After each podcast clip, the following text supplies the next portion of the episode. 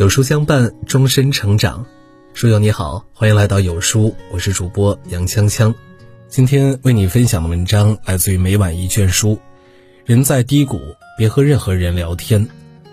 最近状态不好，白天忍不住向朋友抱怨，结果聊着聊着，群里突然鸦雀无声，等了半天没有回应，越发觉得心烦苦闷。晚上睡觉前看书的时候，顺手翻到我的前半生中的一个情节，茅塞顿开。罗子君刚离婚那会儿，满腹牢骚，朋友唐晶就像他的救命稻草一样，每次抓住唐晶忍不住诉苦，但是唐晶并没有耐心听他诉苦，反而毫不留情地打断了他。他告诫罗子君说：“你的朋友耳力有限，你只能抱怨五分钟。”细想一下，的确如此。人类的悲欢既不相同，也不相通。身处低谷时，不要和任何人聊天。那些对你来说天大的委屈，他人听来也不过是让令人心烦的抱怨。朋友小杨讲过他的经历：今年因为身体原因，他被公司变相辞退。想着自己在公司也算是元老，这次被辞退，着实让他心里难过了好一阵子。临走时，他忍不住向关系好的同事诉苦两句，可是他刚开口，同事就打断了他：“嘿，哥们儿，我这会儿有点忙，要不咱们改天一起吃个饭，你再说。”小杨一下就没有了诉说的欲望，他有些尴尬的把到嘴边的话咽了回去，苦涩的笑道：“没事，你先忙，我只是想和你道别。”他回家想从妻子那儿寻求安慰，却听到妻子抱怨他无能。房贷、车贷，还有孩子的学费，都要压在自己一个人身上，他只能强忍住悲伤，默默走进卫生间抽了根烟。小杨说，他从来没有像那一刻那么难过，自己心里的委屈，在别人看来不过是一场笑话，那些入骨的痛苦，在他人眼里也只是一种矫情。其实，小杨的经历何尝不是大多数成年人生活的缩影呢？曾经受了委屈。便想找个人倾诉，后来才发现，世界上没有真正的感同身受，你的悲欢注定无人能懂。就像辛夷坞在《山月不知心底事》中写的：“我们的肉长在个人自己身上，酸甜苦辣，自己尝的味道只有自己明白。别把希望寄托在别人身上，别要求别人懂你的感受，叫得再大声也是白费功夫。生活本就是一个人的旅程。”你的难过，想懂的寥寥无几，凑热闹的比比皆是。与其忙着诉苦，不如埋头赶路，用沉默代替抱怨，在沉默中修炼沉淀，在独处时静静反思与消化。杨绛先生曾说：“当你身居高位时，看到的都是浮华春梦；当你身处卑微，才有机缘看到世态真相。人生路上，放眼望去。”想依靠自己的人数不胜数，能拉自己一把的人却寥寥无几。出演《肥猫》的郑则仕获得过两届金像奖影帝，在演艺巅峰时期，张曼玉也曾为他配戏。那时的他事业顺风顺水，整日呼朋引伴，一时风光无限。可是这一切繁华喧嚣，在他和朋友合伙开影视公司之后戛然而止。因为投资失利，郑则仕赔得血本无归。还负债八千万，一夜之间，他从巅峰跌落谷底，从豪宅搬到了出租屋。曾经捧着他的兄弟们，在得知他欠债的消息后，都失去了联系。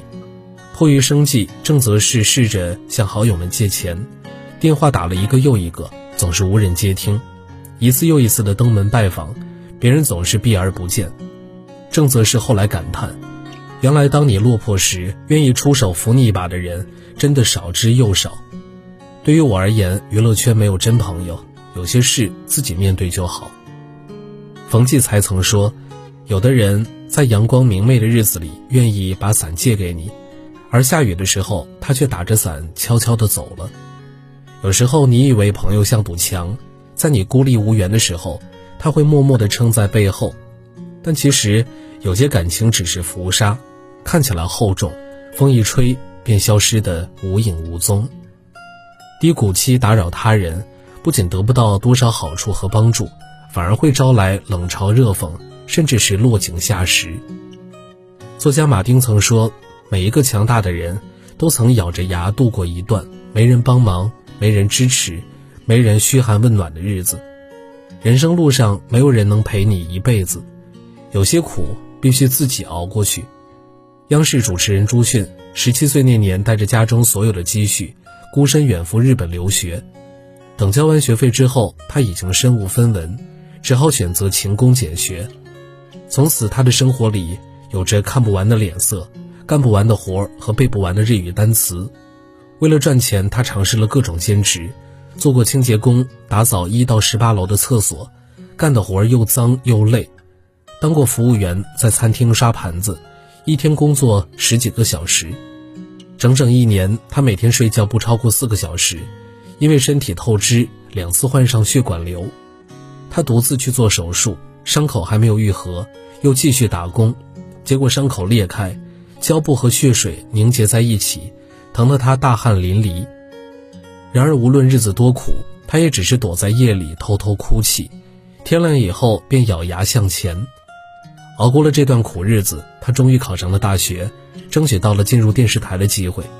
通过漫长的打杂和学习，终于登上了舞台，成为了主持人。可以说，他凭借一己之力，扭转了自己的命运。村上春树在《海边的卡夫卡》中说：“暴风雨结束后，你不会记得自己是怎样活下来的，你甚至不确定暴风雨真的结束了。人生从来没有过不去的坎儿，不管当下多么煎熬，勇敢地向前走。当你穿过了暴风雨，你早已不是原来的那个人。”倪萍在《姥姥语录》中写道：“靠山山会倒，靠人人会老，靠来靠去，你就会发现。”最后，你靠的是你自己。人在低谷，别去打扰任何人。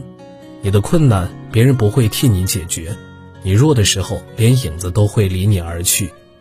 你的情绪，别人无法感同身受。生活从来都是冷暖自知，苦乐自尝。